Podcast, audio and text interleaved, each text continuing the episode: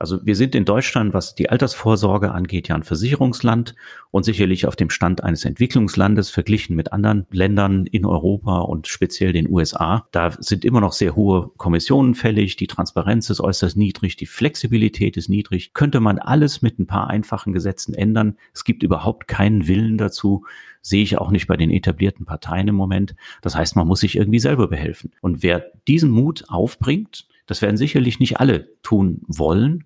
Für den ist das eine langfristige Alternative, hier Erträge und Renditen oberhalb der Inflationsrate zu erzielen.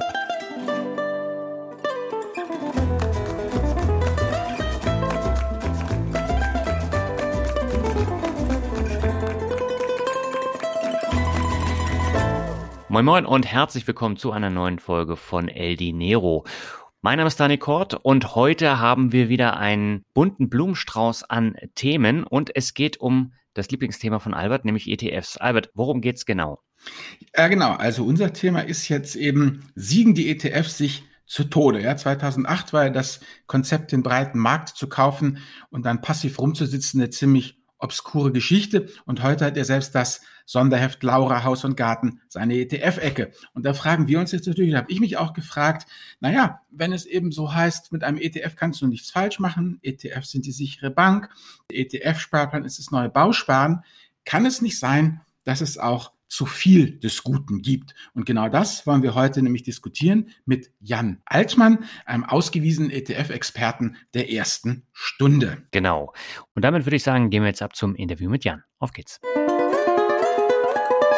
Unsere Leitung geht heute nach Frankfurt zu Jan Altmann. Mit ihm wollen wir heute einen ETF-Rundumschlag machen. Aber erstmal herzlich willkommen bei El Dinero, Jan. Ja, schön, dass ich dabei sein kann. Freut uns auch, dass du dabei bist und gleich zugesagt hast, denn du bist ja zum Thema ETF ein sehr spannender Interviewgast. Du hast nämlich ab dem Jahr 2000 das Segment für den ETF-Handel bei der deutschen Börse aufgebaut. Damals gab es ja kaum ETFs. Was waren das denn äh, damals für Zeiten für ETFs? Hm. Ja, ich war damals tatsächlich bei der deutschen Börse beschäftigt und dann kam tatsächlich ein Emittent, das war damals die Firma Merrill Lynch, mit zwei Indextreckern, die sie auf Xetra listen wollten. Und dazu hm. wurde dann ein Handelssegment gebraucht, denn ETFs werden ja ein bisschen anders gehandelt als zum Beispiel Aktien und äh, auch zahlreiche Transparenzvorschriften waren da erforderlich und das musste in relativ kurzer Zeit dann auch realisiert werden. Das habe ich gemacht, das war mein Projekt. Mhm. Und äh, dann kamen zwei ETFs, einer auf den Eurostox 50 und einer auf den Stocks 50 auf den Markt am 11. April 2000. Und das mhm. war ausgerechnet der Tag, an dem es am neuen Markt danach eigentlich nur noch bergab ging. Und da kamen dann so zwei auf 50 Werte diversifizierte neue Finanzinstrumente. Also äh, das hat damals wirklich nur eine ganz kleine Minderheit interessiert, wenn man da ehrlich ist. Hm. Aber es hat sich ja enorm entwickelt. Hast du dich denn nach deiner Zeit bei der deutschen Börse weiterhin mit ETFs beschäftigt oder hattest du da ein anderes Thema? Nee, ich bin 2003 bei der Börse raus, nachdem ich also auch der etliche Emittenten dann auch gewinnen konnte für das Marktsegment und habe mich dann als freier Berater, als selbstständiger Berater verdingt im Bereich Fondsvertrieb und natürlich auch Markteinführung und da waren die ETF-Kunden nun mal auch bei mir mit dabei. Das heißt, ich habe da mhm. auch schon Sachen gemacht für die ganz Großen hier im Markt, äh, aber mit den unterschiedlichsten Schwerpunkten. Also das war jetzt nicht nur die Beratung, wie kommt man in den Markt rein, sondern was brauche ich überhaupt für Daten? Was muss ich mitbringen? Äh, was muss ich für Regularien erfüllen? Wie erreiche ich bestimmte Zielgruppen? Also all das habe ich gemacht. Ja, und jetzt bin ich seit über drei Jahren bei Just ETF als Analyst und ETF-Experte unterwegs. Mhm und machst auch nebenbei einen Podcast, hast verschiedene Webinare und beschäftigst dich eigentlich tagtäglich jetzt wieder mit ETFs. Ja, und ich muss auch gestehen, das äh, erfüllt mich. Das Thema trägt nach wie vor, auch nach 21 Jahren, äh, ist das nach wie vor ein sehr befriedigendes Thema, weil es seither, seit Markteinführung wächst. Mhm. Und ja, bei Just ETF veranstalte ich viele Webinare abends für private Anlegerinnen und Anleger. Wir haben den Podcast, den du eben schon erwähnt hast, besteht aus auch äh, aus äh, Frage-Webinaren, die dann live gehen als Podcast plus einige Wissensstückchen. Also die mhm. verschiedenen Medien, die betreue ich da auch gleich mit. Sehr schön. Wir wollen ja heute darüber sprechen, wie sich der Markt in den vergangenen zwei Jahrzehnten entwickelt hat. Denn im Jahr 2021 gibt es so viele ETFs wie nie zuvor und es werden immer mehr. Und da stellt sich natürlich die Frage, siegen sich die ETFs zu Tode? Und an der Stelle möchte ich dann an Albert übergeben. Ja, danke.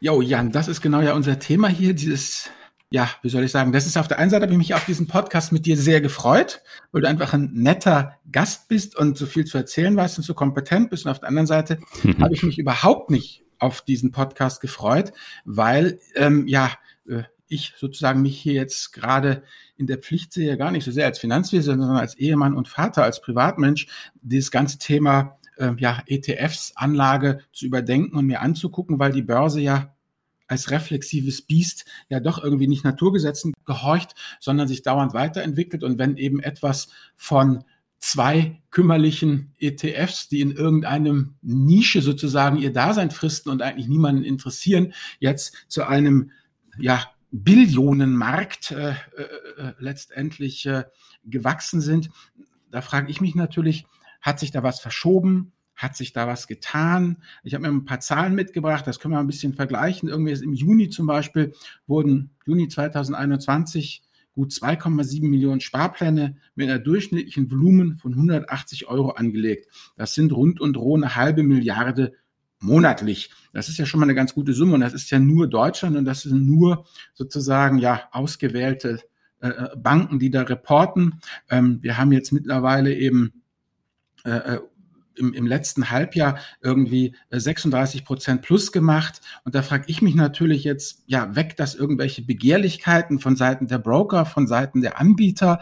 Ähm, dieses Thema, ja, wie soll ich sagen, was immer ja auch bei mir ankommt, ist eben, ähm, kriege ich einen richtigen, fairen Preis, was muss ich noch irgendwie alles eben beachten, beziehungsweise, da kommen wir auch nachher noch drauf, ähm, wird der ETF langsam gefährlich, einfach aufgrund seiner schieren Masse. Ich vergleiche das immer so ein bisschen was mit diesem Overtourism.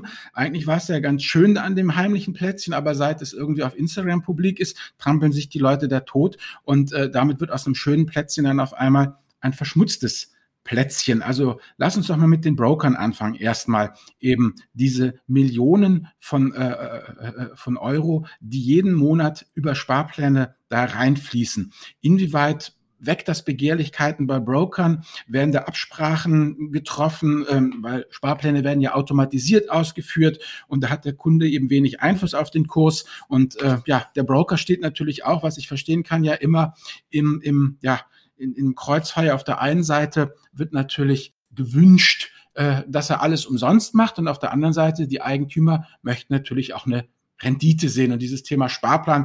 Deshalb will ich damit gerne mal anfangen, weil das immer wieder sozusagen auch hier in den äh, Leserfragen bei mir äh, hochkommt. Was, was kannst du dazu sagen? Also grundsätzlich lässt sich sagen, dass die Broker eher der Treiber für den Trend sind. Mhm. Und das passt auch ganz gut zusammen mit ETFs. Wir haben ja eben schon gesagt, im Jahr 2000 sind die auf den Markt gekommen in Europa, erstmal wenig Interesse, dann stieg das Interesse bis 2008 etwa, aber bis zur Finanzkrise, danach großer Verdruss. Und erst danach hat wirklich auch das Interesse bei privaten Anlegerinnen und Anlegern eingesetzt und danach kamen wirklich die Sparpläne auch wirklich erst auf den Markt als gefördertes oder als promotetes Produkt. Und wo stehen wir jetzt heute? Also siegen sich die ETFs zu Tode, weil die Broker da vielleicht mhm. überambitioniert sind? Also wir stehen heute an einem Punkt, dass wir sagen, wir haben jede Menge Kunden, Kundinnen und Kunden, die haben sich Tagesgeldkonten eingerichtet bei Direktbanken. Das heißt, die haben selber schon Finanzentscheidungen getroffen, in Eigenregie haben da Geld reingeleitet. Das hat sich bis heute oder hat sich per Stand heute eigentlich weitgehend erledigt, denn auf dem Tagesgeldkonto gibt es keine Zinsen mehr.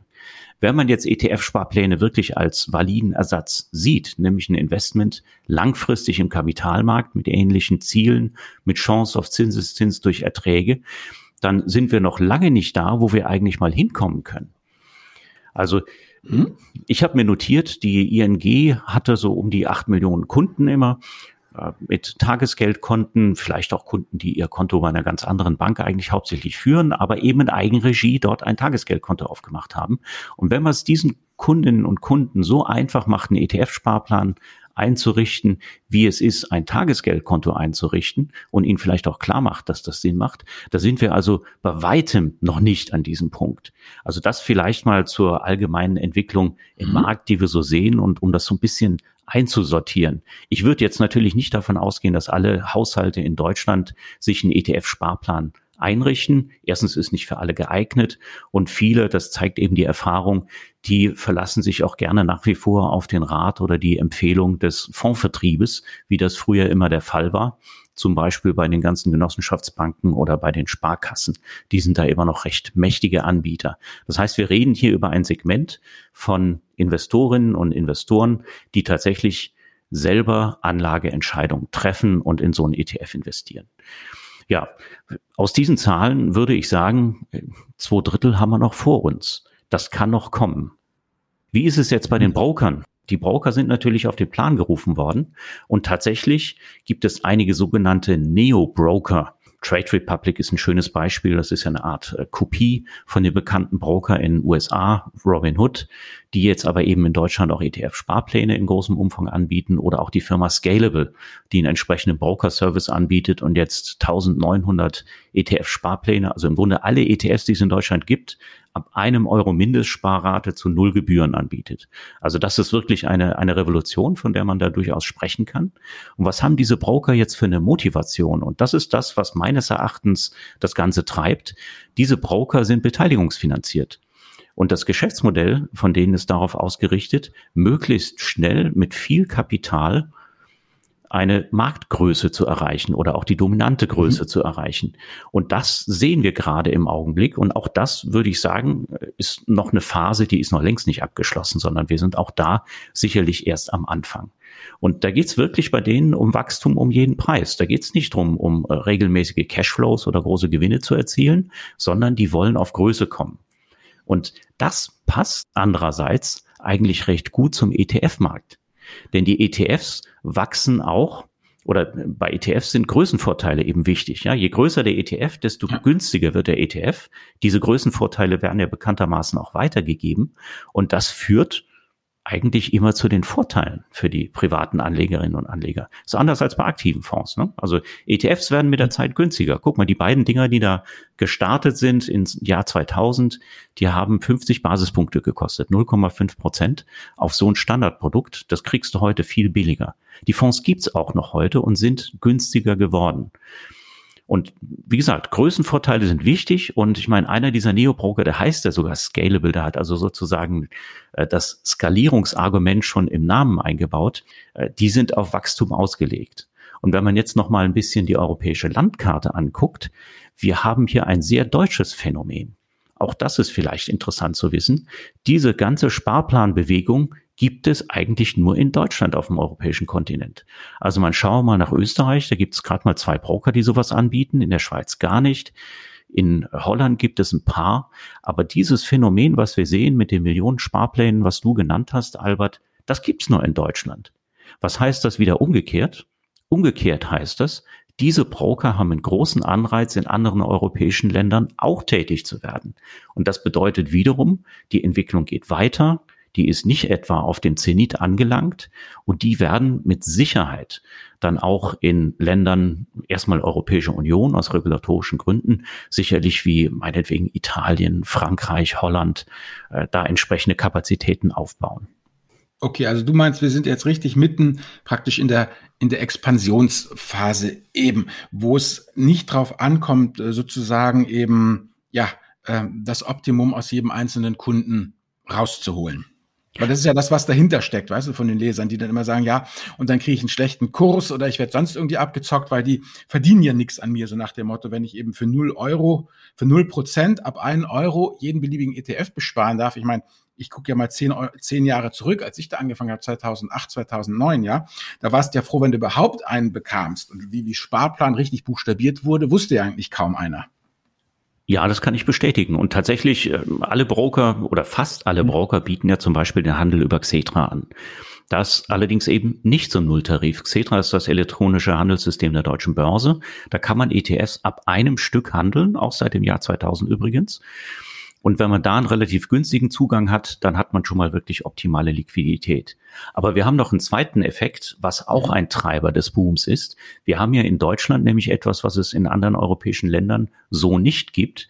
Das sind die Regionalbörsen. Die sind unserem Föderalismus hier geschuldet. Und einige Regionalbörsen waren ganz findig und haben zum Beispiel elektronische Plattformen gestartet, die ganz ähnlich wie Xetra funktionieren, allerdings mit weniger Marktteilnehmern dann dahinter. Und so kommt das, dass man Namen begegnet im Geschäft wie Getex oder Quotrix oder äh, Asterix. oder ja, also das sind äh, Plattformen der Regionalbörsen, die also regulatorisch unter den Regionalbörsen hängen und meistens von einem oder zwei ähm, Market Makern betrieben werden. Auch da kann man ETFs handeln und auch da kann man entsprechende Market Maker finden, Handelsteilnehmer, die helfen, ETF-Sparplananteile in die Depots der Kunden zu schaufeln. Und auch das ist ein ganz wichtiger Effekt. Also guck dir zum Beispiel mal mhm. Trade Republic an. Da kannst du nur über eine Plattform, nämlich LS Exchange, handeln. Und da ist Lang und Schwarz der einzige Market Maker da drauf. Aber die sorgen natürlich auch dafür, dass dann die Sparpläne kostenfrei ins Depot der Kundinnen und Kunden kommen und die führen diese Orders auch entsprechend aus. Ja, da noch mal eine Frage, Jan. Wenn es nur einen einzigen Market Maker gibt, der dann ein Monopol hat ähm, und der mir sehr kostengünstig eben Sparpläne anbietet, wo wird denn da dann ähm, verdient? Heißt es nicht mal Konkurrenz äh, belebt das Geschäft und Liquidität ist unglaublich wichtig. Warum sollte ich mich zum Beispiel jetzt bei Getex oder eben äh, LS ist LS Exchange sozusagen anmelden, beziehungsweise ich muss mich da gar nicht anmelden, sondern der Neo-Broker hat ja sozusagen dann die als einzelnen, äh, ähm, ich glaube, Scalable ist da bei Getex und ähm, habe ich da nicht automatisch äh, eine, eine schlechtere äh, Kursfeststellung, äh, als wenn ich zum Beispiel zur Börse Stuttgart gehe oder zu Xetra? Wegen also der Liquidität meine ich jetzt. Man kann generell sagen, die Preis, die Wahrscheinlichkeit, dass man den besten Preis auf Xetra kriegt, ist sehr hoch, weil das einfach der mit Abstand liquideste Markt ist für ETFs. Mhm. Und da ist auch der Handel mit den Market Makern entsprechend reguliert. Das heißt, das ist eigentlich die Referenz. Mhm. Wie stark jetzt Getex, eine Getex abweicht oder eine Quotrix oder eine LS Exchange oder auch eine Tradegate, die ja zum Teil der deutschen Börse sogar gehört, darüber lässt sich philosophieren, aber wirklich konkrete Statistiken gibt es nicht. Die deutsche Börse hat ein Liquiditätsmaß, das nennt sich XLM. Das erheben die einmal im Monat oder veröffentlichen sie einmal im Monat statistisch und das zeichnet auf, wie viel eine Euro äh, über eine Order über 100.000 Euro im Kauf und Verkauf direkt kostet. Das wird ständig simuliert in Xetra, dem Handelssystem, für mhm. jedes Instrument. Also da kann ich gucken, MSCI World, äh, ETF von iShares, für eine hunderttausender Order liegt da der, das XLM-Maß bei ungefähr vier Basispunkten, also 0,04 Prozent. Das ist extrem niedrig, das ist super liquide. Ob ich diese Liquidität auf einer Getex oder auf einer Quotrix kriege, das weiß ich nicht. Diese äh, Plattformen der Regionalbörsen sind genauso wie die Regionalbörsen natürlich auch gezwungen zu gewissen Reportings. Da gibt es Vorschriften. Wir haben einen recht regulierten Markt. Das alles subsumiert sich unter MIFID II der, der Finanzmarktregulierung. Und diese Reports heißen RTS 27. Habe ich mir mal versucht anzusehen. Die sind tatsächlich vom Format her Kraut und Rüben. Und es ist praktisch unmöglich abzuschätzen, zu sagen, ich hole mir jetzt ein Quote auf Xetra und ich lege das von Getex daneben und versuche rauszufinden, ob das Geld, was ich spare für die Getex-Order, tatsächlich den schlechteren Preis wert ist oder nicht. Mhm. Also ja, wenn es einen schlechteren Preis gibt, ich meine, die sind ja auch gezwungen, die müssen ja auch irgendwie konkurrenzfähig bleiben die müssen eigentlich nicht konkurrenzfähig bleiben. Äh, wenn es nur einen Market Maker gibt, dann können die eigentlich jeden Preis stellen, weil sie eben nicht ausarbitriert werden. Aber natürlich wird das keiner tun, weil ansonsten keiner mehr auf dieser Plattform handelt. So meine ich das. Also klar, sie können es theoretisch tun, aber praktisch, wie gesagt, ähm, du weißt ja, wenn es reicht ja, wenn in den einschlägigen Foren es die Runde macht, bei XYZ Neo Broker kriegt man immer schlechte Kurse. Das liegt daran und daran. Also das, äh, so meine ich das. Also dass da wieder andere Kontrollmechanismen greifen. Also ich gebe dir total recht das ist klar, wenn du, wenn du der King im Ring bist, dann kannst du Preise stellen, wie du lustig bist. Das hat allerdings auch zu einer Verschiebung der, mhm. des Gebührenflusses geführt. Das ist vielleicht ganz gut, wenn man sowas weiß. Also wenn ich einen Trade über Xetra aufgebe, dann kostet mich das eine Orderprovision beim Online-Broker. Das ist quasi die Servicegebühr dafür, dass der Online-Broker meine Order auf Xetra weiterleitet. Da muss er ja auch Mitglied sein bei der entsprechenden Börse. Das kostet den Broker alles Geld. Das lässt er sich vergüten. Dann kommt noch eine Handelsplatzgebühr dazu, die aus Handel und äh, Clearing und Settlement entsteht. Und dann kann ich meinetwegen für fünf, sechs Euro pauschal auf Xetra eine recht große Order absetzen. Wenn ich jetzt kostenfrei oder für einen ganz kleinen Pauschalpreis auf Getex etwas handle, dann wird das beim Broker in der Regel so verrechnet, dass Getex dem Broker für die Order eine Rückprovision zahlt. Das nennt mhm. sich Pay per Flow und das ist eben auch das Preismodell, was hinter diesen kostenfreien Angeboten steht. Das muss man sich mhm. vor Augen halten. Der große Pionier ist Robinhood in Amerika. Und da haben wir ja alles schon gehört über die GameStop-Aktie und die Reddit-Communities, die da wie die Verrückten handeln zu null Konditionen.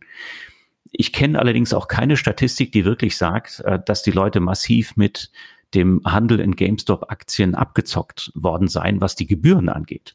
Mhm. Da kenne ich keine Statistik, äh, egal was jetzt dieses Motiv sein sollte von den ja. äh, jeweiligen handelnden Personen da. Mhm. Ja, du hast anfangs gesagt, dass die Broker jetzt erstmal nur skalieren und nicht viel verdienen müssen. Irgendwann kommt aber der Punkt, wo sie dann verdienen müssen. Wird es dann tatsächlich über diese Rückvergütung dann weiter gesponnen oder muss ich dann als Anleger dann irgendwann doch mehr Geld bezahlen? Wie würdest du das einschätzen? Also wir haben ja noch die ganzen konventionellen Broker, die sich nicht äh, den Neo-Brokern zurechnen, beziehungsweise die vielleicht andere Geschäftsmodelle betreiben und Geld verdienen müssen. Auch die haben sich ja mittlerweile bewegt. Das heißt, die Neobroker spüren aus dieser Richtung auch einen entsprechenden Wettbewerb und das werden letztlich die Investoren entscheiden. Ist das so wichtig, dass ich sechs Euro spare für einen Trade auf Xetra, wenn ich vielleicht nur Buy and Hold Anleger bin? Also diese Gedanken werden sich sicherlich viele machen. Toll ist einfach, dass es die verschiedenen Möglichkeiten gibt. Wenn wir jetzt aber nochmal auf die Sparpläne zurückkommen, auch da wird sicherlich irgendwann ein Korrektiv geben. Denn bei Sparplänen ist das so, da darf der Broker ja die Orders zusammenlegen. Also poolen mit anderen Worten, was ja auch durchaus im Sinne der Sparplananleger ist und geht also mit allen Orders im MSCI World von X-Trackers oder iShares dann an den Handelsplatz, lässt die Order ausführen und bucht sie dann entsprechend in die Depots. Und die Preisstellung bei den Sparplänen ist natürlich auch nochmal etwas, was dann letztlich das kostenfreie Sparplanangebot beflügelt. Denn auch da ist Pay for Flow, also dieses äh, Geschäftsmodell, kommt da zur Anwendung bei den Neo-Brokern. Das muss man klar sehen. Wie das jetzt zum Beispiel bei Brokern ist, äh, wie der ING DIBA oder ING heißen sie ja nur noch, die haben ja auch tatsächlich alle ETFs auf der Plattform ab Mindestsparrate von einem Euro kostenfrei. Das bleibt abzuwarten. Nach meinem Kenntnisstand führen die noch über Xetra aus. Das heißt, denen entstehen tatsächlich Kosten und die werden das tatsächlich machen, um eben ihre Kunden entweder zu halten oder neue zu gewinnen. Also es ist letztlich ein Rennen um die Kunden, was da stattfindet. Und da sieht man, äh, das ist nicht so, dass die Kunden da heimlich abgezockt werden, denn äh, ansonsten ist der Kunde auch schnell weg. Gut, da hätte ich noch eine Frage jetzt, Jan, und zwar nur mal zu dem Orderflow zurück. Ähm, das bedeutet also letztendlich, dass der Handelsplatz den Broker dafür bezahlt, dass er ihm Kunden schickt oder Orders schickt. Aber wie verdient dann der Börsenplatz? Also der Börsen, das ist natürlich eine Mischkalkulation und letztlich ist es der Market Maker, der dafür zu bezahlen hat und der mhm. Market Maker versorgt sich aus dem Spread. Okay, nochmal für die unsere Hörerinnen und Hörer. Also das bedeutet, ähm, der Market Maker, die, die Börse bezahlt den Broker dafür, dass die Kunden kommen und dann verkauft man ihnen sozusagen auf der einen sozusagen das, was der Kunde zu ja, also sagen wir, der faire Preis wäre, äh, oder was der Mittelpreis wäre, 10 Euro für einen Anteilsschein vom ETF, 10 Euro. Und dann sagt halt sozusagen der Market Maker, naja, ich kauf's dir ab für 9,95 Euro und ich verkauf's dir für 10,05 Euro und die 10 Cent, die dazwischen sind, die steckt er praktisch ein und davon bezahlt er halt eben den Orderflow und dafür bezahlt er halt seine ganze Infrastruktur und seine Mitarbeiter und seinen Profit. Ja, ist korrekt beschrieben, ist korrekt beschrieben. Ähm, und das funktioniert natürlich nur wirklich bei großen Größen. Das heißt, je mehr Anlegerinnen und Anleger über solche Systeme handeln, desto günstiger kommen sie letztlich auch damit weg. Denn es gibt ja den Wettbewerb zwischen den Brokern. Ich würde das also nicht grundsätzlich verteufeln. Nee, nee. Weiterhin gibt es natürlich für die Aufsicht auch noch einen äh, weiteren Ansatzpunkt, dass äh, ja eigentlich Broker Best Execution anbieten müssen, also mehrere Plattformen. Und man hat es gesehen im, im Ausland, dass also die Aufsichten da durchaus auch mal hinschauen, wenn ein Broker nur eine Plattform anbietet. Aber das wird, das wird sich alles weisen. Im Augenblick denke ich mal, gibt es da wenig Handlungsbedarf oder ich weiß auch nichts von irgendwelchen Prüfverfahren, die da anhängig sind oder deren Ergebnis irgendwie absehbar ist. Also tatsächlich würde ich sagen, es mag vielleicht, weil es eben hintenrum kommt über die Gebühren, für den ein oder anderen nicht so leicht einsehbar sein, aber durch die enorme Konkurrenzsituation, die es gibt, ist das bestimmt keine schlechte Bewegung. Und das Ganze hat doch unheimlich dazu beigetragen, dass die gesamten Brokerspesen enorm gesunken sind, und zwar über den breiten Markt. Also, dass es jetzt Anbieter gibt, zum Beispiel wie den Smart Broker, der ja über die äh, DAP BNP Paribas geht, mit einem Standardangebot für Xetra oder auch äh, OnVista mit fünf Euro pro Trade über Xetra. Das ist eigentlich das Ergebnis dieser ganzen Konkurrenz, dass auch die Konventionellen da mitziehen. Ja, ja, und vor allem das Witzige ist ja, für mich, ja, ist dann, ist der Consors oder kommt direkt sind ja für mich eigentlich die Neo-Broker, weil mit denen habe ich ja damals angefangen, aber das sind ja mittlerweile auch schon wieder die Alt-Broker, weißt und und Sparkasse und Deutsche Banken und so, das ist ja sozusagen, die habe hab ich ja sozusagen als kühner Jüngling damals um die Jahrtausendwende gleich übersprungen und bin zu den jungen Wilden gegangen. Konsors kommen direkt, ne? Das ist. Du bist ja auch älter. Ja, ich wollte nur sagen, also das ist, äh, was eben hier Jan sagt ja, und irgendwann werden auch die, die Neo-Broker, die, die heute die jungen Coolen sind, ja, Smart Broker und, und Trade Republic, das werden auch irgendwann die alten Säcke werden und dann kommt wieder was Neues, irgendwo auf der Blockchain oder irgend sowas. Also das hört ja gar nicht mehr auf. Mhm. Ich habe dann nochmal eine ganz kurze Anmerkung. Und zwar, was ich interessant finde, das wusste ich äh, vorher auch nicht. In den Niederlanden ist ja die, dieser Rückvergütungsprozess verboten. Und deswegen arbeitet zum Beispiel der niederländische Anbieter Bax nicht mit dieser Rückvergütung. Die haben dann eine andere äh, Struktur. Und da bleibt natürlich abzuwarten, inwieweit die Gesetze sich hierzulande dann auch nochmal ändern. Ja, es ist natürlich schwer begründbar wenn du trotz einer eigentlich klaren Gesetzeslage zum Beispiel auch den herkömmlichen Fondsvertrieb und die Fondsvermittlung weiterhin erlaubst, wie der Gesetzgeber das ausdrücklich getan hat mit der äh, Finanzanlagenvermittlungsverordnung vor nicht allzu langer Zeit. Wieso solltest du dann den Online-Brokern so ein Modell verbieten? Also wir sind in Deutschland, was Fondsvertrieb angeht, sicherlich weit hinter den eigentlichen EU-Standards. Und in Großbritannien ist beispielsweise das Erheben einer Provision bei der Fondsvermittlung seit 2013 verboten. Es ist nicht mehr erlaubt. Mhm. Und in Holland ist es auch verboten und in der Schweiz übrigens auch. Und das generiert natürlich ganz andere Modelle, nach denen Anlegerinnen und Anleger entsprechend an äh, Investments kommen können. Und das hat in Deutschland, das ist meine These, dazu geführt, dass viele Selbstentscheiderinnen und Entscheider sich jetzt ihre eigenen Wege suchen rund um den konventionellen Fondsvertrieb, dass das einer der ganz großen Treiber ist, was wir hier sehen in ETF-Sparplänen und in äh, ETF-Handel. Mhm.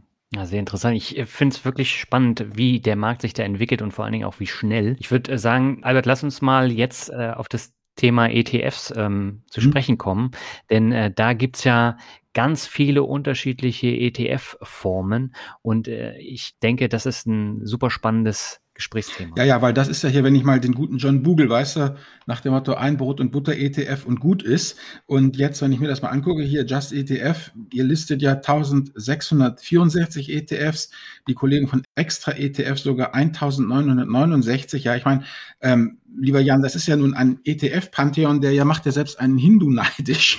Wer soll sich da eigentlich noch zurechtfinden? Also jetzt mal aus meiner aus meiner Praxis, ähm, ich sehe also, dass es halt wirklich immer mehr Leuten immer schwieriger fällt, auch wenn ich halt eben im Freundes- und Bekanntenkreis da unterwegs bin, wo die Leute mich fragen und dann vollkommen eben ähm, verwirrt sind. Und äh, für mich ist das so ein bisschen wie bei diesem Marmeladenexperiment, wo eben mehr Auswahl auch zu weniger Umsatz führt und weil es auch irgendwie in meinen Augen die Bugelsche Idee des marktbreiten Anlegens irgendwie ad absurdum führt. Also ich würde mir eigentlich wünschen, ja, auch wenn es natürlich für solche Plattformen wie euch nicht gut ist, dass man da auch mal irgendwie den Wildwuchs stutzt, weil für mich ist ETF irgendwie dann doch immer noch was Breites, ja, Marktbreites, Man kann darüber streiten, ob es äh, kapitalgewichtet sein soll oder eine andere Gewichtung haben soll. Aber diese ganzen Nischen- und Themen-ETFs, die man da in Lübeck so gerne hält, das ist ja nichts für mich. Also grundsätzlich finde ich es immer zu begrüßen, wenn es eine breite Auswahl gibt. Und man muss äh, die ETFs, das ETF-Angebot einfach mal sehen als Fenster auf das, was möglich ist. Und das führt eben dazu, dass viele Anlegerinnen und Anleger ETFs handeln, zum Beispiel auch institutionelle Anleger für die dann entsprechende ETF-Strategien kreiert wurden. Also nicht alle Produkte, die man sieht oder die an der Börse handelbar sind, sind sinnvoll für private Anlegerinnen und Anleger und schon gar nicht im Rahmen eines Buy-and-Hold-Ansatzes. Aber das ist ein ganz klares Ergebnis der Tatsache, dass es eben eine Plattform gibt für ETFs und eine Rechtsform für ETFs und auch dieses Handelssegment, was damals geschaffen wurde. Das sind börsengehandelte Fonds und du kannst mit verschiedenen Motiven einfach darauf zugehen. Anders ist es in den USA. Du hast eben John Bogle äh, zitiert. John Bogle hat 1976 Vanguard gegründet mit einem S&P 500 Fonds und den konnte man auch nur dort selber bei Vanguard kaufen. Warum war das der Fall? Das ist ein Indexfonds, der zahlt keinerlei Rückvergütung und auch keinerlei Vergütung, irgendwelche Provisionen für Plattformentgelte. Das heißt, es musste Vanguard alles selber auseinandersortieren. Und da hat sich ein Markt entwickelt für Indexfonds. Kein Mensch braucht ja eigentlich den täglichen Handel für ein Buy-and-Hold-Investment. Aber was wir brauchen, ist ein demokratischer Zugriff auf diese Art von Investment. John Bogle hat das damals geschaffen und über Größe einfach hingekriegt, dass Vanguard heute der größte Anbieter von Publikumsfonds in der ganzen Welt ist und dass äh, also ganz große Teile von Vanguard heute auch noch Indexfonds machen, die eben nicht an der Börse notiert sind, sondern die ich ganz normal wie einen anderen Fonds auch in mein Depot lege. Der hat eine tägliche Preisfeststellung und da liegt er dann eben bis zum Sankt Nimmerleinstag. In Deutschland oder Europa vielleicht generell, aber Deutschland im Besonderen kann man sagen, die Fondsbranche hat das nie gewollt. Es gibt hier kein Angebot von Indexfonds. Wir müssen ETFs benutzen, um zum gleichen Anlageziel zu kommen. Aber es ist eben auch möglich. Ich nehme einen ETF und lege mir den lange hin und dann ist es eben ein möglichst langweiliges Produkt. Wenn ich jetzt aber natürlich hingehe und sage, ich will traden und die eben besprochene Neo-Broker, die verleiten natürlich auch aufgrund der geringen Handelsgebühren dazu dann habe ich auch bei den ETFs eine entsprechende Auswahl, um mich da strategisch zu positionieren. Und da gibt's im Moment eine ziemliche Schwemme. Also es gibt immer so Trends. Ja. Der erste Trend waren Dividendenprodukte. Dann kam der Trend Smart Beta, was auch immer das alles umfasst. Und jetzt aktuell sind es die Themen-ETFs. Ja, da geht ein Indexanbieter hin, ähm, montiert zu einer schönen Geschichte die passenden Unternehmen in einen Index. Der kriegt dann auch noch einen schönen Namen.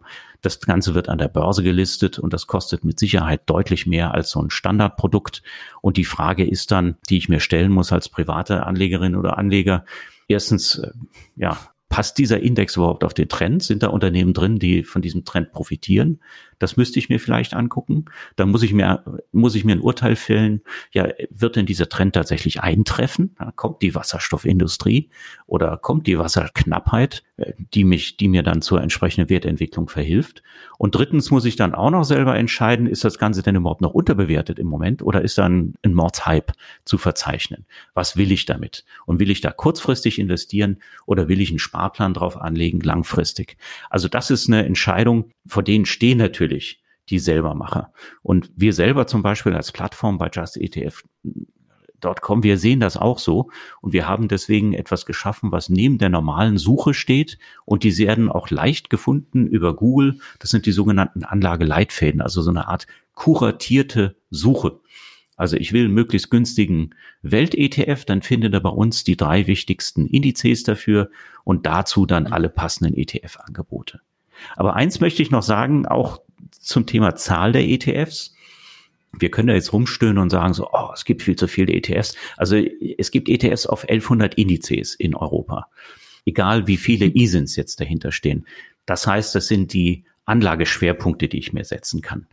Da kommen vielleicht fünf oder zehn für mich in Frage als Langfristanleger. Also selbst wenn ich ein ETF-Weltportfolio mache, da werde ich da nicht mehr als sechs oder sieben Indexstrategien drin haben. Warte mal kurz, Jan, Jan, da muss ich ganz kurz dazwischen. Du sagst, wir haben 1100 Indizes, korrekt? Ja. Und ihr listet 1700 ETFs. Das bedeutet doch, wenn ich jetzt sowas nehme wie ein MSCI World, wo ihr, glaube ich, 14 listet oder ein Schwellenland, wo ihr auch in dem Region listet, dass es unfassbar viele ETFs gibt, nee, unheimlich viele Indizes gibt, auf die es genau einen ETF gibt. Mit 1100 Indizes zu 1700 ETFs, abzüglich der Dickschiffe, dann bleibt ja eine Quote von 1 zu 1,1 oder so übrig, statistisch jetzt. Also wir gehen jetzt gerade davon aus, von den 1600 ETFs oder vielleicht auch 1900 in Form von ISINs, die man auf Xetra handeln ja. kann. In Europa gibt's noch ein paar mehr. Also es gibt ja welche auch im britischen Markt, die dann ja. für britische Anlageziele interessanter sind. Man guckt sich die ganzen Anleihegeschichten an. Und tatsächlich ist das auch so, im Aktienmarkt sind die Themenindizes die speziellen und da ist es häufig so, dass es da nur einen ETF pro Thema gibt, ist tatsächlich so. Mhm. Im Anleihebereich ist das auch ähnlich, weil es im Anleihebereich wesentlich weniger Standards gibt, was Anleiheindizes gibt. Na, da gibt's die Bloomberg äh, Familie, ja, Barclays haben sie jetzt gerade gestrichen letzte Woche aus okay. dem Namen, die heißen jetzt nur noch Bloomberg, Bloomberg. Anleihenindizes, die haben sich so ein bisschen zum Standard rausgebildet, aber das ist es bis weitem, äh, bei weitem nicht. Und dann hast du natürlich die ganzen Index-Iterationen. Du hast ja nicht die Indexfamilien, äh, nicht, nicht die äh, Einzelindizes, sondern du hast Indexfamilien. Also hast du zum Beispiel den äh, Bloomberg Global Aggregate für die ganze Welt, dann hast du äh, ein Teil wieder für Europa, da kriegst du vielleicht das für USA auch noch in Euro gehatcht. Und so kommt man auf die Zahl der 1100 Indizes. Und tatsächlich ist es aber so, dass es jede Menge Produkte auf die Standardindizes gibt, wesentlich mehr als in den USA. Das möchte ich auch mal hervorheben. Und das führt auch zu einer hohen Anzahl von Produkten. Also es gibt tatsächlich 18 ETFs auf Xetra, die ich, also 18 E-Sins auf Xetra, die ich auf den MSCI World handeln kann. Und jetzt mal die gehatchten Varianten gar nicht berücksichtigt. Und da habe ich natürlich eine super Auswahl. Und das hat dazu geführt, dass die ETF-Gebühren in Europa massiv eingebrochen sind. Wirklich massiv, sogar bei den großen Indizes unter das Niveau von USA. Obwohl das ETF-Vermögen in Europa ja höchstens ein Viertel na, wahrscheinlich sogar nur ein Fünftel ist von dem, was mhm. wir in den USA sehen. Das heißt, wir haben hier eigentlich einen sehr effizienten Markt. Ich kann vielleicht den Hintergrund so auch ein bisschen verbunden mit meiner Geschichte nochmal dazu nennen, wie es dazu kam. Das liegt wiederum daran, dass es in Europa an jedem Markt eine eigene Börse gibt. Und die Indexanbieter wussten zu Beginn nicht, welche wird erfolgreich sein im ETF-Handel. Wir hatten bei der deutschen Börse ein ETF-Segment gestartet. Die Londoner haben was gemacht, die Franzosen. Und da hat natürlich eine Indexfirma gesagt, wie Stocks, die europaweit unterwegs war oder auch gerade MSCI. Mhm. Wir haben keine Ahnung, an welcher Börse welches Produkt erfolgreich sein wird. Deswegen vergeben wir jetzt mal jede Menge Indexlizenzen. Damals war das nicht so schön, weil sich das Handelsvolumen auf die Produkte aufgeteilt hat.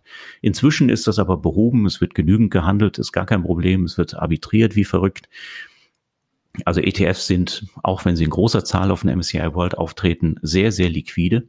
Das hat eben dazu zu dieser Produktflut auch auf einzelne Indizes geführt. Das sehen wir in den USA nicht. In den USA gibt's gerade mal drei S&P 500 Indizes. Und die Firma Standard Poor's wollte eigentlich nur zwei zulassen. Also zuerst war tatsächlich der Spider da, 1993 gestartet, heute auch der größte ETF in den USA nach wie vor. Dann kam später iShares dazu, das hat schon mal zu einer leichten Preissenkung geführt, hat man deutlich gesehen. Und dann hat Vanguard einen existierenden S&P 500 Indexfonds umgelabelt in einen ETF gegen den Willen von S&P. Ja, und diese drei gibt's da in Amerika zu kaufen. Jetzt gucke ich bei uns mal auf die Plattform, wie viel S&P 500 ETFs gibt's bei uns? Also da ist die Zahl erheblich höher und siehe da, der billigste S&P 500 ETF, den man in Europa kaufen kann, der ist günstiger als der Spider. Deutlich günstiger. Also das ist tatsächlich pro Anleger. Das heißt, die große Zahl führt nach dem Gesetz der Marktwirtschaft dann auch zu einer Preissenkung. Gibt es eigentlich diese Themen-ETFs in der Form, wie wir sie hier haben, auch in den USA oder ist es da gar kein Thema? Also genau genommen kommt der Trend eigentlich aus den USA. Dort hat man angefangen mit spezialisierten Indizes und dort war es auch ein bisschen einfacher damit anzufangen, weil einerseits sehr viel mehr private Anlegerinnen und Anleger ETFs halten in den USA. Wirklich sehr viel mehr, auch im Vergleich zu aktiven Fonds hält sich das ungefähr die Waage. Also eine Hälfte passiv, die andere Hälfte passiv in Anführungszeichen bei Themenindizes, die andere Hälfte konventionell aktiv gemanagt. Und in den USA gibt es eine ganz andere Vertriebsstruktur. Ja? Da werden ETFs nicht über äh, nur von Selbstentscheidern gekauft, sondern da gibt es eine Honorarberaterkultur in, den, in Amerika. Da gibt es eine sehr strikte Regulierung, was Kommissionen angeht. Und das hat dazu geführt, dass also der ETF wirklich das Lieblingsprodukt der dortigen Finanzberater ist, die für 70 Prozent des Verkaufs aller Finanzprodukte verantwortlich sind. Und die sind natürlich auch mal froh über eine schöne Story, die sie erzählen können. So sind die Themen-ETFs in USA populär geworden. Und einer der populärsten, das ist der Robo-ETF. Da geht es um Robotics und Automation, der dann auch mit dem gleichen Index nach Europa kam und wirklich gesalzene Managementgebühren erstmal hatte. Inzwischen hat das ein bisschen gesenkt, aber doch sehr, sehr deutlich über dem Niveau liegt. Und da rechne ich mir, mir natürlich auch als kleinerer ETF-Anbieter ganz gute Chancen aus. Also ich muss mich nicht mit den großen Institutionen, Institutionen rumplagen, über Kosten feilschen, sondern gehe wirklich in den äh, Privatanlegerkanal habe da ein Produkt, was relativ teuer ist oder vielleicht sogar eine ganze Palette daraus, das kann dann auch lukrativ sein und das weist natürlich auch in die Richtung in das Geld, was im aktiven Fondsmanagement teilweise verdient wird. Mhm. Jetzt ist es ja so, die Themen-ETFs, äh, die haben ja letztes Jahr extrem davon profitiert, dass viele Anlegerinnen und Anleger neu auf den Markt gekommen sind und die haben sich auf diese Produkte gestürzt und äh, dementsprechend ist dann die Performance extrem nach oben gegangen. Zum Beispiel der Global Clean Energy von iShares, der hat 120 Prozent gemacht im letzten Jahr. Das ist ja völlig, äh, völlig krank, würde ich schon fast sagen. In diesem Jahr läuft er nicht so gut.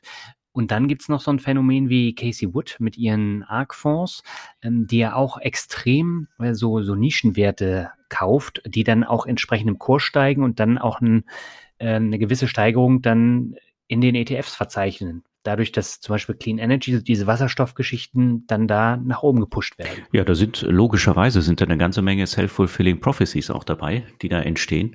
Und der Clean Energy ist ein wirklich schönes Beispiel. Da sind ja einige Milliarden drin.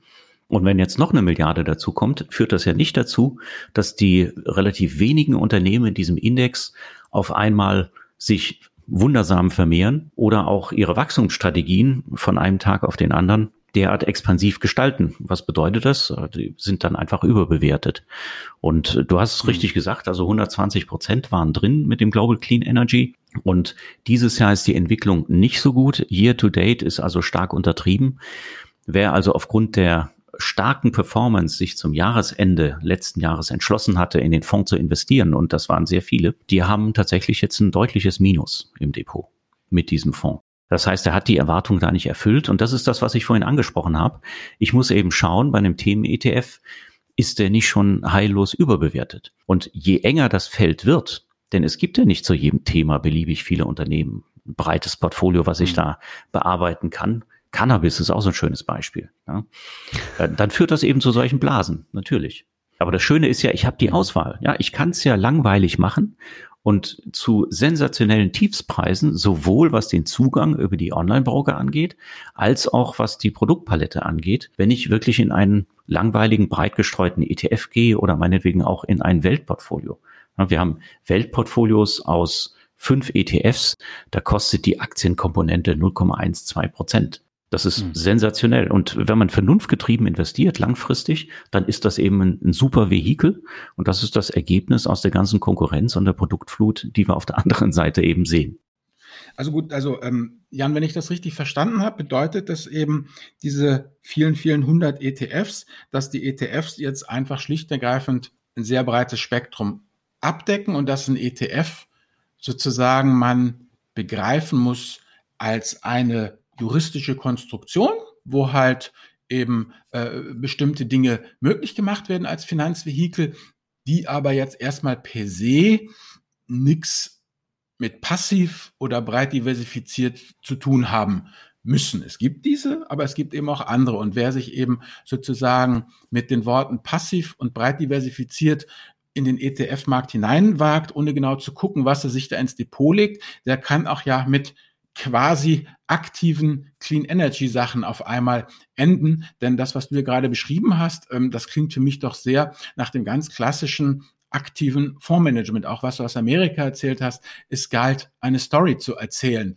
Und dann ist mir das Vehikel ja letztendlich egal, ob es ein ETF ist oder ob es ein aktives Management ist. Also, dass man sich davon einfach verabschieden muss, von diesem, damit bin ich ja groß geworden, weißt du, ETF ist Komma, breit diversifiziert, marktbreit, buy and hold und fertig. Und das mag ja vor zehn Jahren noch gewesen sein, aber mittlerweile scheint es mir einfach, da muss man sich von verabschieden von dieser Vorstellung.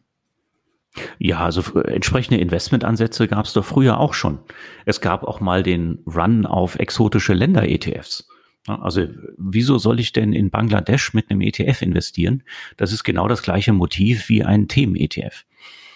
Also von daher äh, die die Möglichkeiten, die es gab, die waren vielleicht etwas geringer in der Vergangenheit.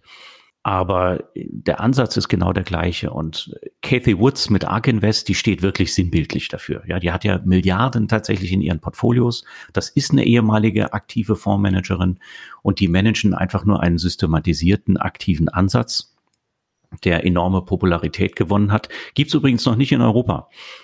Das heißt, wenn ich so ein tolles Produkt habe als US-ETF, bieten ja viele Plattformen hier mittlerweile auch an. In unserer Datenbank wird man es nicht finden. Mhm. Dann kann ich in USA entweder so ein Ding an der Börse kaufen oder es gibt sie ganz häufig auf Tradegate auch zu kaufen, von Maklern eben eingeführt hier im Freiverkehr. Und dann habe ich so ein ARG-ETF aus USA im mhm. Portfolio und dann habe ich nicht mehr das sichere EU-Publikumsfonds-Vehikel, was hinter europäischen ETFs steht. Und auf meine tollen Erträge, die ich dann hoffe zu erzielen, kriege ich auch keine 30 Prozent Teilfreistellung. Auch ärgerlich. Sollte man sich gut überlegen, ob man unbedingt diesen Trends hinterher rennen muss. Okay, kommen wir jetzt noch mal zum großen Finale, zur Michael Burry Prophezeiung.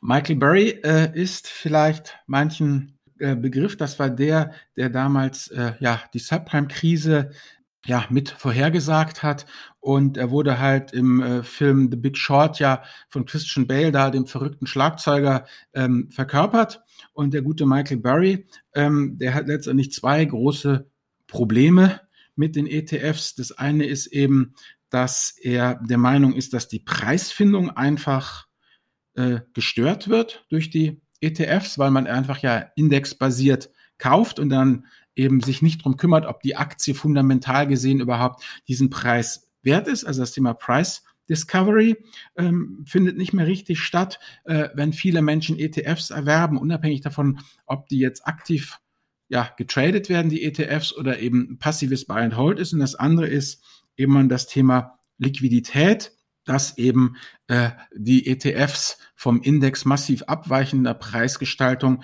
äh, wenn die Märkte eben nicht mehr rundlaufen und dass der ETF letztendlich eine Liquidität vortäuscht, die es in den Primärmärkten, also in den Aktienmärkten so nicht, nicht gibt. Und das Ganze wird nochmal hm, von äh, Karl Icahn, dem äh, ja aktivistischen äh, Investor, ja unterstrichen, der behauptet, ETFs wären dangerous, also gefährlich. Und jetzt ist natürlich die große Frage, mh, hm, ist das wirklich so?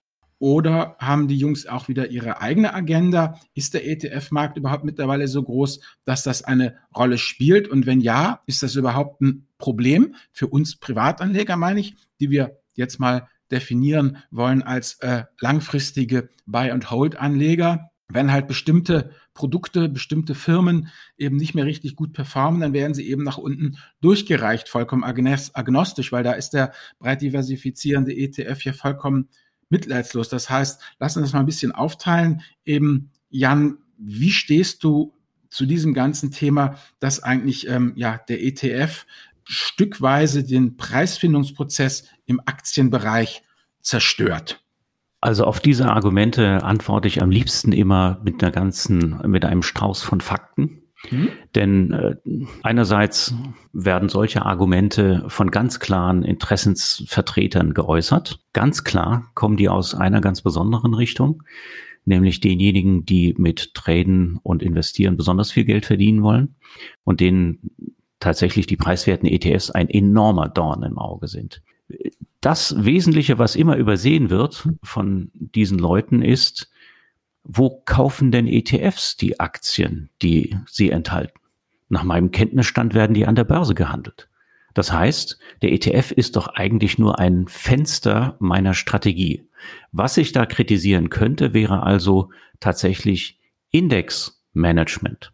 Also, dass tatsächlich viele Anlegerinnen und Anleger sich entscheiden, anhand eines Index zu investieren. Der ETF ist da wirklich nur ein Vehikel. Und um das mal ins Verhältnis zu setzen, also Aktien-ETFs, da gibt's weltweit ungefähr ein Volumen von sechs Billionen US-Dollar. Und die weltweite Aktienmarktkapitalisierung, also der Wert aller Aktienmärkte weltweit an den Börsen, ist nach der, da gibt es eine Vereinigung der Börsen, da kann man die mhm. Statistik abfragen, liegt so bei, je nach Marktsituation, rund 110 Billionen. Das heißt, mitnichten haben ETFs irgendeinen Einfluss in der Preisgestaltung auf Aktien. Ja, 10 Prozent, noch nicht mal 10 Prozent werden davon ausgemacht, ist also totaler Unsinn, so etwas zu behaupten, gerade bei ja. liquiden Aktien und bei liquiden Märkten. Jetzt muss man vielleicht differenzierter argumentieren, ist es auch da, wo ETFs am besten funktionieren. Denn ein liquider Markt, gerade auf den S&P 500, das hat ja damals schon äh, 1973 äh, Eugene Farmer gesagt. Da sind alle Sachen eingepreist, äh, alle Erwartungen eingepreist. Da kann ich gar keine aktive Performance machen. Und das liegt aber schlicht und einfach dran an der hohen Liquidität des Marktes. Und da ist der ETF nichts weiter als ein Fenster drauf. Und wenn ETFs irgendwann 100 Prozent halten, ja, dann ist der Markt immer noch sehr liquide. Was soll's? Also da zieht das Argument nicht. Es könnte ziehen bei Märkten, die wirklich nicht so liquide sind und auch nicht so transparent gehandelt werden. Und da, Anleihenmärkte. Ja, genau. Und was wenige wirklich nur wissen, die relativ unkritischen Anleihen-ETF kaufen, ungefähr 95 Prozent oder sogar noch mehr der Transfers, der Transaktionen in Anleihen passieren überhaupt nicht über eine Börse. Das heißt, die passieren nur zwischen Banken oder zwischen Plattformen, die von Banken benutzt werden. Das heißt, da Ist das dieses berühmte OTC, Over the Counter? Ja, korrekt, genau. Das heißt, da sind zwei Vertragsparteien, die handeln miteinander und dann wechselt das Ganze den Eigentümer. Das heißt, der Handel ist weitaus weniger äh, konzentriert auf Liquiditätspools und von daher ist häufig auch gar nicht klar, wo vielleicht ein Preis herkommt. Und das kann dann wirklich zu Irritationen führen, wenn also jemand einen ETF wirklich traden will in etwas exotischeren Anleihen. Schönes Beispiel ist der High Yield ETF, den es gibt in den USA, der also viele Milliarden enthält. Wenn da Anleger wirklich massiv an einem Tag Anteile zurückgeben wollen, dann müssen ja tatsächlich die Market Maker im Handel diese Anteile aufkaufen und dann irgendwie wiederum sicher sein können, dass sie die Anteile, wenn sie die, äh, wenn sie das entsprechend wieder umtauschen, die wieder Zeug. loswerden können. Und das bei High Yield Anleihen, das ist nur kein leichtes Unterfangen.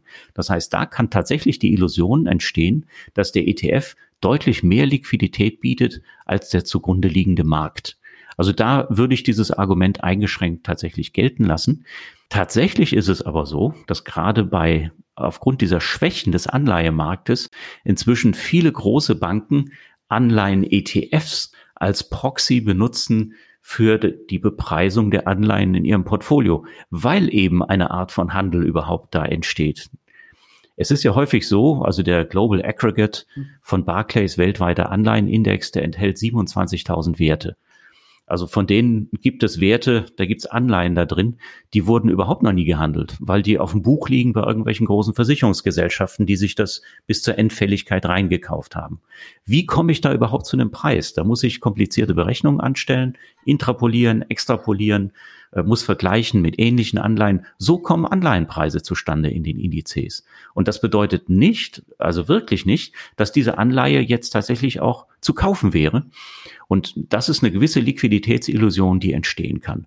Das ist allerdings nicht der Fall natürlich bei Indizes auf AAA gerätete Staatsanleihen, von denen gibt's ja noch ein paar in Europa, oder von ja, generellen breiten Euro-Staatsanleihen-Indizes. Also da wird man die, nicht in diese Gefahr laufen. Aber wenn ich mir anschaue mit Investmentzielen wie Emerging Market Debt, also Schwellenländer, Anleihen, vielleicht sogar in Lokalwährungen, gibt's auch so ETF-Strategien. Da kann das sein, dass man da auf einem wesentlich trockeneren Markt unterwegs ist, als der äh, tatsächlich täglich investierbare ETF das suggerieren möge.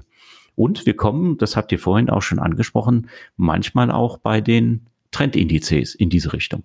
Da hätte ich jetzt nochmal eine Frage, Jan, weil du sagst, auch wenn 100 Prozent in ETFs investieren würden, ähm, der Vorwurf geht ja genau dahin, dass eben der Index, also ETF, der ETF ist nur ein armer Minion, ein Vehikel auf jeden Fall, aber diese Indexinvestiererei, dass der, der ETF ja einfach gezwungen ist, aufgrund der Indexzusammensetzung zu kaufen und nicht nach dem Preis zu fragen. Also der, wenn, wenn sozusagen jetzt ganz viele Leute ihr Geld ähm, zu eben einem, zu einer Kapitalanlagegesellschaft eben tragen und sagen, hier, liebe iShares oder X-Trackers oder Amundi, wir möchten bitte jetzt euren MSCI World kaufen. Dann kriegen die jetzt plump gesprochen ganz viel Geld, ne, jeden halben Milliarde jeden Monat an neuen Sparplänen und dann müssen die halt einfach Apple, Microsoft, Amazon, Google und alles mögliche bunkern. Und es ist denen gerade egal, was es kostet. Die können nicht sagen, wir halten die für heillos oberbewertet, wir lassen es bleiben. Das ist ja sozusagen auch dieses Argument, was dann eben dahinter steckt, dass die Preise dann nicht mehr von Fundamentaldaten, von Analyse ähm, getrieben wird, was äh, der, der wahre Preis der Aktie ist, äh, sondern eben stumpf durch die Liquidität. Und wenn die Liquidität eben aufhört, Ganz am Anfang haben wir ja von dir gehört, dass das noch lange nicht der Fall ist, dass wir erst am Anfang der S-Kurve sind, ähm, dass eben letztendlich diese liquiditätsgetriebenen Preise durch die ETS befeuert werden und die Fundamentalleute ja letztendlich in die Röhre gucken. Wobei ich mich natürlich auch immer frage, wie viel ist an diesem Argument dran und wie viel von den Fundamentalisten ist einfach nur gekränkter Stolz, dass man ihnen den heroischen Kampfmann gegen Aktie weggenommen hat. Naja, also ein Index, der nach Marktkapitalisierung gewichtet ist, der gewichtet die Werte nach dem verfügbaren Free Float mal den aktuellen Preis. Und der Preis muss ja irgendwie zustande kommen. Das heißt, der Index wird, sagen wir mal, alle mhm. Vierteljahr in dieser Gewichtung entsprechend zusammengestellt. Und wenn mehr reinfließt, ja, dann gibt es doch offensichtlich auch eine größere Nachfrage. Also das ist doch ein System, was hier existiert auf einem liquiden Markt. Und das lässt jederzeit Raum für jede Art von anderen aktiven Strategien und Wetten, die ich trotzdem unternehmen kann. Ja, aber dass eben praktisch die, die Aktiven überwältigt werden durch diesen, durch diesen Indexkapitalfluss, wo eben äh, einfach zwangsweise gekauft werden muss, sozusagen, jeder, äh, jede Aktie, die im, im Index drin ist. Und das treibt sozusagen die Preise dann weiter, eben diese sich selbst erfüllende Prophezeiung. Das ist ja praktisch das, was, was, was ich da aus Michael Burry rausgelesen habe. Ich, ich habe dazu keine Meinung, Jan, deshalb frage ich ja dich. Also äh, ich weiß es einfach nicht. Ich habe so viel gehört für das eine und für das andere, dass ich mir da jetzt offen gesagt nicht zutraue, eine eigene Meinung zu bilden im Sinne von, das ist Unfug oder das kann durchaus stimmen. Also solange man wirklich nur die Indizes anschaut, die nach Marktkapitalisierung gewichtet sind, dann gibt es doch einen automatischen Mechanismus, der dazu führt, dass die Preise sich automatisch adjustieren. Das heißt, wenn 100 Prozent äh, nur noch passiv investiert werden, dann gleicht sich doch die Preisfindung eher den Fundamentaldaten an. Die Frustration, die geäußert wird, von Michael Burry und Co., dass aktives Management keine Chance mehr hätte und dass vielleicht sogar die, das wurde auch schon genannt, dass die Index-Vehikel da Trittbrettfahrer seien. Diese Frustration kommt schlicht und einfach daraus, dass der Markt so liquide ist, dass man auf ihm keine Outperformance mehr erzielen kann. Aber er hat da wirklich die Auswahl aus so vielen Finanzinstrumenten, eine aktive Meinung nach wie vor zu vertreten. Er kann auch sagen, das, was im Index drin ist, ist überbewertet. Äh, ich kaufe dafür was anderes. Also die Auswahl gibt es nach wie vor. Und dass die langfristig statistisch nicht funktioniert, das wissen wir auch dass also Manager nie über 15 Jahre wirklich in der Top-Gruppe bleiben, lässt sich statistisch ermitteln, sind also wirklich nur kurzfristige Phänomene, über die wir sprechen. Und diese Möglichkeiten gibt es doch weiterhin. Und vor allen Dingen ist es eine vollkommen theoretische Diskussion, wie ich ja eben schon gesagt habe, weil ETFs oder auch tatsächlich, wenn man alle Index-Investments nimmt, nur eine Minderheit im Kapitalmarktgeschehen darstellen. Mhm. Jetzt habe ich hier aber noch mal eine Frage und zwar geht es da auch um ein Thema, was immer wieder bei den ETFs angebracht wird, gerade im Zusammenhang mit BlackRock. Denn BlackRock ist mittlerweile Teilhaber bei allen äh, DAX-Konzernen und hat dann natürlich auch zahlreiche Stimmrechte. Und das wird häufig natürlich auch kritisiert. Wie sieht es da aus? Würdest du sagen, da erwächst ein Problem oder ist es womöglich schon da? Da gibt's zwei äh, ganz lustige, aber völlig unterschiedliche Aspekte zu beobachten. Mhm. Das eine ist, dass also hierzulande vor allen Dingen, wo ETFs ja auch in den Medien sehr populär sind, Vorwürfe laut werden, dass ETFs die Stimmrechte gar nicht verwenden würden. Das sei also nur dummes Geld. Tatsächlich ist es so, wir haben letztes Jahr alle ETF-Anbieter gefragt, oder zumindest die großen, 15 größten, wie geht ihr mit Stimmrechten um? Das waren also welche, die bieten Aktien-ETFs an, die den Index auch physisch abbilden. Und alle haben gesagt, wir verwenden die Stimmrechte. Mhm. was sie dann auch noch dazu gesagt haben, ist, ja, wir stimmen, also wir können das nicht selber ausüben, das Stimmrecht. Gerade wenn es in anderen Ländern ist, ist es problematisch. Wir geben das dann weiter an Drittdienstleister und die werden auch noch zusätzlich instruiert, wenn die selber entscheiden sollten, diese Stimmrechtsdienstleister, dass sie das nach ganz klaren Nachhaltigkeitskriterien machen. Und das haben alle ETF-Anbieter gesagt. Das heißt, die mhm. Stimmen sind überhaupt nicht verloren und die sind nicht mehr und nicht weniger verloren als bei aktiven Fonds hier in Europa. Also dieses Argument verfängt zum Beispiel mal überhaupt nicht. Wir haben ja auch diesen schönen Fall mit ähm, Vonovia und Deutsche Wohnen, die gescheiterte Übernahme wo behauptet wurde, dass ETFs dran schuld seien, äh, dass sie die Deutsche Wohnenaktie nicht kaufen wollten. Wir haben das mal analysiert. Also es waren gerade mal äh, weniger als vier Prozent der Deutsche Wohnenkapitalisierung in 150 ETFs enthalten. Und wenn man fünf Anbieter angerufen hätte, dann hätte man 99 Prozent davon abfrühstücken können. Tatsächlich erlauben einige das nicht, äh, Kraft ihres Prospektes, können aber ent durch entsprechende Reaktion da auch durchaus reagieren. Es haben übrigens auch ganz viele aktive Manager gesagt, äh, dass der Preis nicht genug wäre und es gab auch Hedgefonds. Also das einfach nur mal so zum Thema Stimmungsbild. Und zusammenfassend gesagt, also die Stimmrechte werden natürlich genutzt. Und das führt in den USA wiederum zu einer völlig anderen Diskussion. In den USA sind iShares, Vanguard und State Street die großen Anbieter für passive Investments. Ja. Und in den USA wird befürchtet, dass diese drei zusammengenommen zu viele Stimmrechtsmacht hätten. Also es ist wirklich eine, eine, lustige Geschichte und wie immer ist das Gute, wenn man sich an Fakten hält. Wir haben die Anbieter auch gefragt bei unserer Umfrage letztes Jahr, wo, wie kann ich das denn nachvollziehen eigentlich, wie ihr abstimmt? Und die haben mittlerweile eigene Abteilungen und produzieren sogenannte Stewardship Reports. Stewardship Reports. Mhm. Und da kann man dann leider häufig in Englisch, kann man aber genau nachlesen, wie in den jeweiligen Hauptversammlungen abgestimmt wurde.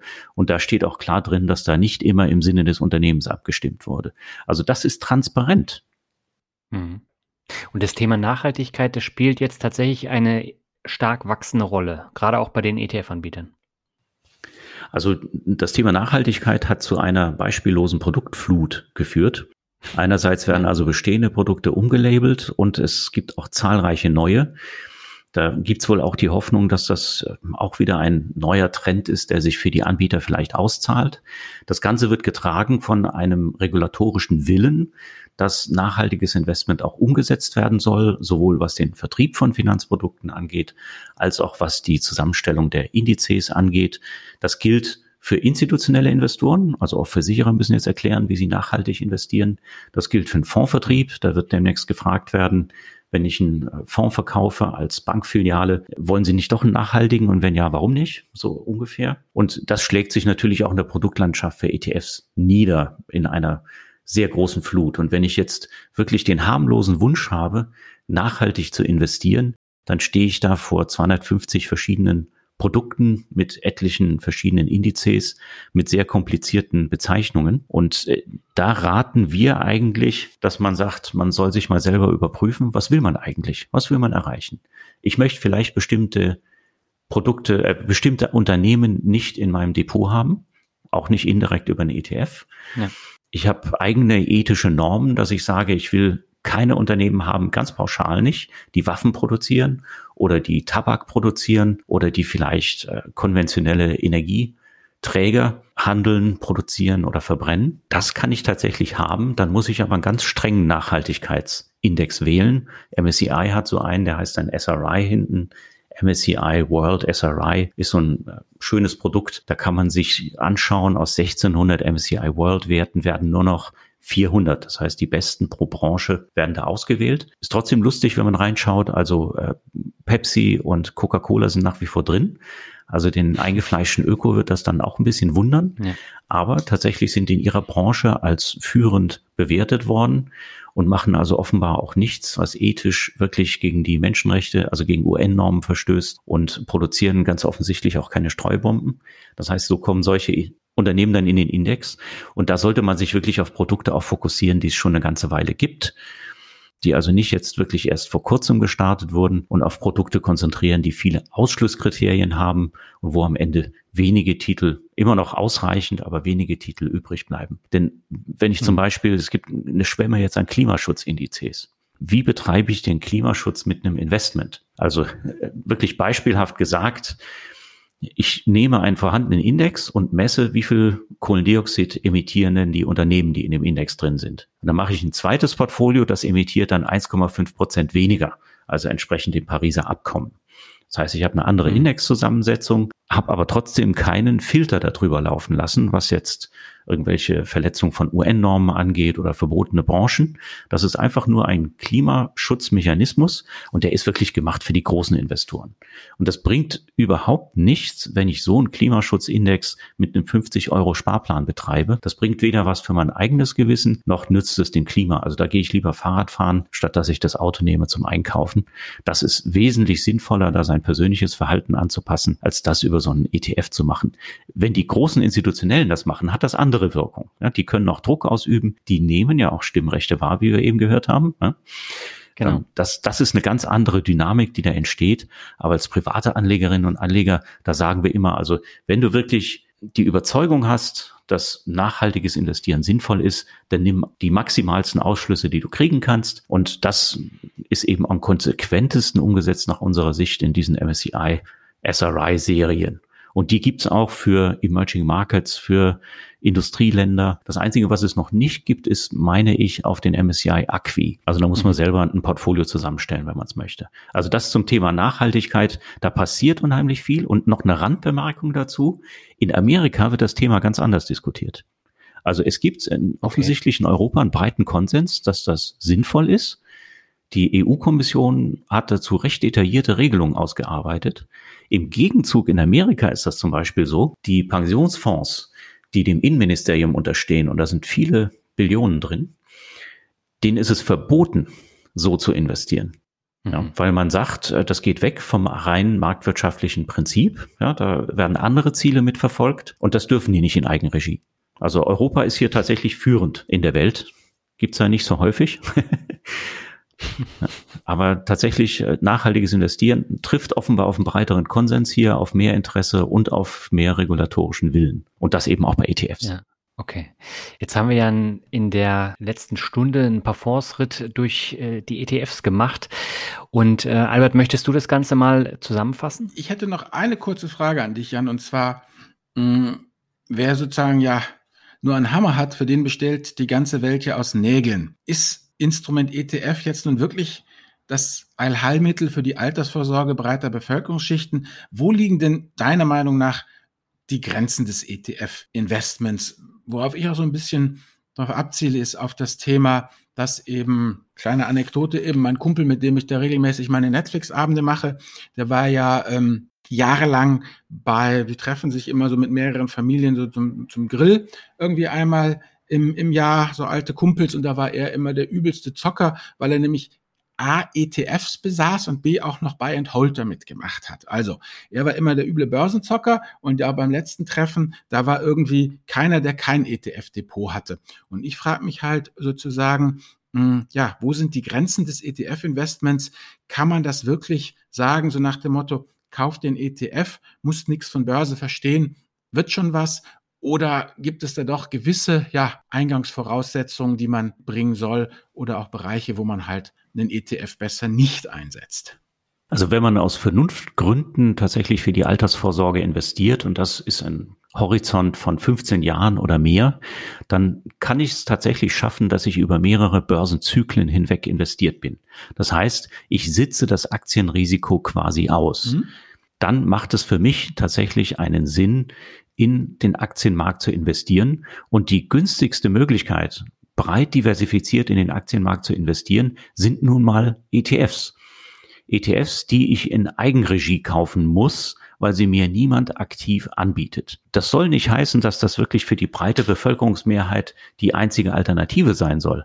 Aber es ist tatsächlich das, was sich herausgebildet hat als vernünftige, günstige, faire und transparente Lösung, neben dem, was der Gesetzgeber eben nicht macht. Also wir sind in Deutschland, was die Altersvorsorge angeht, ja ein Versicherungsland und sicherlich auf dem Stand eines Entwicklungslandes verglichen mit anderen Ländern in Europa und speziell den USA. Da sind immer noch sehr hohe Kommissionen fällig, die Transparenz ist äußerst niedrig, die Flexibilität ist niedrig. Könnte man alles mit ein paar einfachen Gesetzen ändern? Es gibt überhaupt keinen Willen dazu, sehe ich auch nicht bei den etablierten Parteien im Moment. Das heißt, man muss sich irgendwie selber behelfen. Und wer diesen Mut aufbringt, das werden sicherlich nicht alle tun wollen. Für den ist das eine langfristige Alternative, hier Erträge und Renditen oberhalb der Inflationsrate zu erzielen. Ja, also, Daniel, du hattest ja nach dem Fazit gefragt. Also, nach dem, nach unserer Unterhaltung jetzt hier und auch eben im Rahmen der Recherche für diese Unterhaltung hat sich eigentlich meine Meinung dahingehend gefestigt, dass ich nach wie vor und immer mehr eben auf diese Brot- und Butter-ETFs verweise, auf diese großen, breit diversifizierten Indizes und in die halt einfach langfristig zu investieren. Also äh, meine Abneigung gegen diese ganzen nicht Brot- und Butter-Geschichten, die ganzen Trendgeschichten, diese ganzen schmalen Geschichten, auch diese ganzen ESG-Geschichten, das ist mir sozusagen schlicht und ergreifend jetzt immer klarer geworden, auch im Rahmen der Recherche. Die wären nichts für mich und die würde ich auch nicht weiterempfehlen. Ich würde wirklich den Leuten sagen, als Kern, also mein persönliches Fazit ist, der Kern des Vermögens sollte auf jeden Fall ganz oder zum Teil aus diesen breit diversifizierten ETFs bestehen. Darum kann man dann noch ein paar Sachen machen, aber muss nicht. Ich weiß nicht, du hast ja auch die Mail von unserem Podcast-Hörer bekommen gestern, Daniel, der gesagt hat, dass er dank uns jetzt irgendwie ein schickes sechsstelliges Depot aufgebaut hat und jetzt dann doch irgendwie ja. mh, hm, sich mal überlegt hat, in Einzelaktien zu gehen und dann festgestellt hat, dass wenn er irgendwie mit seinen Einzelgeschichten einen Bums haben will im Depot, dass es sich auch prozentual irgendwie auswirkt, er irgendwie um die 10.000 Euro pro Einzelaktie investieren muss und dass ihm das irgendwie zu blöd ist, dass er sich nicht richtig traut und dass er auch eben als ja, er hat keine Zeit, hat er geschrieben. Und, und, und, und, und äh, wie soll ich sagen, Mensch, der im Geschäft ist, keine Zeit hat, wie du sagst. Und deshalb ist er dann wieder hm. zurück auf den ETF, weil das ist eigentlich für mich auch immer das Hauptargument pro breit diversifizierten ETF. Es ist die Anlageform meiner Meinung nach, die den absolut unschlagbaren Quotienten aus Zeitaufwand, also Rendite pro Zeitaufwand, glaube ich, gibt es kaum was, was da den ETF schlagen kann. Und deshalb würde ich ja von allem, was wir gehört haben, Liquiditätsprobleme vielleicht manchmal beim Anleihen-ETF oder eben diese schmalen Geschichten, die würde ich alle aussortieren und mich auf das Breite kaprizieren. Und das wäre eigentlich, also das war mein Ding und das ist mein Ding und das wird auch in Zukunft mein Ding bleiben, persönlich gesehen. Also grundsätzlich stimme ich dir da auch zu, wobei dieses Zeitargument bei Einzelaktien, das hast du tatsächlich nur am Anfang, das wird auch immer weniger mit der Zeit. Und äh, deswegen kann ich die Meinung da nicht so ganz nachvollziehen, aber ich sehe tatsächlich ETFs auch als absolute Grundlage. Und äh, man kann dann aktiv noch ein bisschen beimischen und äh, da kann man genauso gut oder eine bessere Rendite sogar erreichen, aber dann ähm, muss man auch dahinter stehen und nicht immer nur äh, pro forma da so ein paar Aktien kaufen und drauf zu hoffen. Jan, hast du für unsere Hörerinnen und Hörer noch eine Medienempfehlung? Also als Medienempfehlung kann ich natürlich auch, äh, kann ich jetzt in erster Linie Eigenproduktionen nennen, äh, die ja schon eingangs zur Sprache gekommen sind. Also wir haben auch einen äh, recht beachteten Podcast, wo Albert ja beispielsweise auch schon aufgetaucht ist. Wir haben da kleine Wissensstückchen drin, also wer gerne Podcasts hört, wer gerne tatsächlich Artikel liest, ist bei uns auf dem Portal richtig. Aber wer sich natürlich auch gern mal abends auf die Sofaecke, es wird jetzt immer kühler, äh, auch gerne mal sitzt neben die Heizung oder neben den Kamin, der liest auch mal ein Buch. Und da gibt es zum Thema ETFs mittlerweile wirklich einige schöne Bücher für die unterschiedlichsten Ausgangssituationen. Also angefangen von der Stiftung Warentest oder das Buch von Gerd Kommer, was vielleicht ein bisschen tatsächlich auch weitergeht. Und das kann man dann weitertreiben, wenn man sich mit dem Kapitalmarkt intensiv beschäftigt und landet am Ende sogar bei philosophisch angehauchten Büchern wie von Nassim Taleb, Antifragilität. Also da ist der Bogen sehr breit gespannt. Da habe ich jetzt nicht die eine Empfehlung, die ich geben könnte, weil eben auch wir festgestellt haben, wir haben ja wirklich auch mit ganz vielen Investoren und Investoren Typen zu tun, dass die Bedürfnisse da mhm. ganz unterschiedliche sind. Also nicht jeder oder jede ist wirklich den äh, normalen Vernunftsgedanken so zugeneigt, dass sie die gerne in der Freizeit liest. Also verstärke ich mich dann vielleicht auf ein launisch geschriebenes Buch oder amüsant geschriebenes Buch. Da bin ich zum Beispiel bei einem Gerd Kommer ganz gut unterwegs. Oder ich höre eben gerne Podcasts wie euren auch oder unseren auch, dann bin ich auch gut damit unterwegs. Und wenn ich das Ganze dann noch mit einem Rahmen füllen kann, also wenn ich mein Depot regelmäßig beobachte oder vielleicht auch mit einem kostenfreien Konto bei uns meine ETFs beobachte, na dann habe ich genügend Unterhaltung und Einblicke, denke ich mal. Ja, und wie du schon gesagt hast, also gerade die Politik kümmert sich herzlich wenig um das Thema Altersvorsorge. Rente spielt auch nur ein Fußnotenthema, würde ich sagen. Und da muss man sich selber drum kümmern. Und äh, heutzutage hat man so viele Möglichkeiten, das zu tun, wie du eben schon gesagt hast. Und ich glaube, da haben wir noch nie bessere Zeiten gehabt. Wenn ich da vielleicht noch eine Ergänzung machen darf. Gern. Also tatsächlich hat die Politik fast gar nichts getan. Und tatsächlich mhm. hat, das ist meine Beobachtung, jeder das Gefühl in der Politik, der Erste, der den Kopf rausstreckt zum Fenster und was Sinnvolles sagt, der kriegt ihn abgehackt, weil er erstmal belastet wird mit dem, was jetzt demografisch auf uns alle zukommt, ja. Äh, mit, mit allen künftigen Problemen. Da gibt es wirklich nur die eine vernünftige Möglichkeit und das ist das Fondssparen und da am günstigsten eben langfristig mit ETFs. Das heißt, wenn ich das in Eigenregie mache, wenn mir nicht eine Pensionskasse vorgibt, die auch noch ganz andere Bevölkerungsgruppen mit versorgen muss, äh, was ich zu tun mhm. habe oder wie mein Geld investiert wird.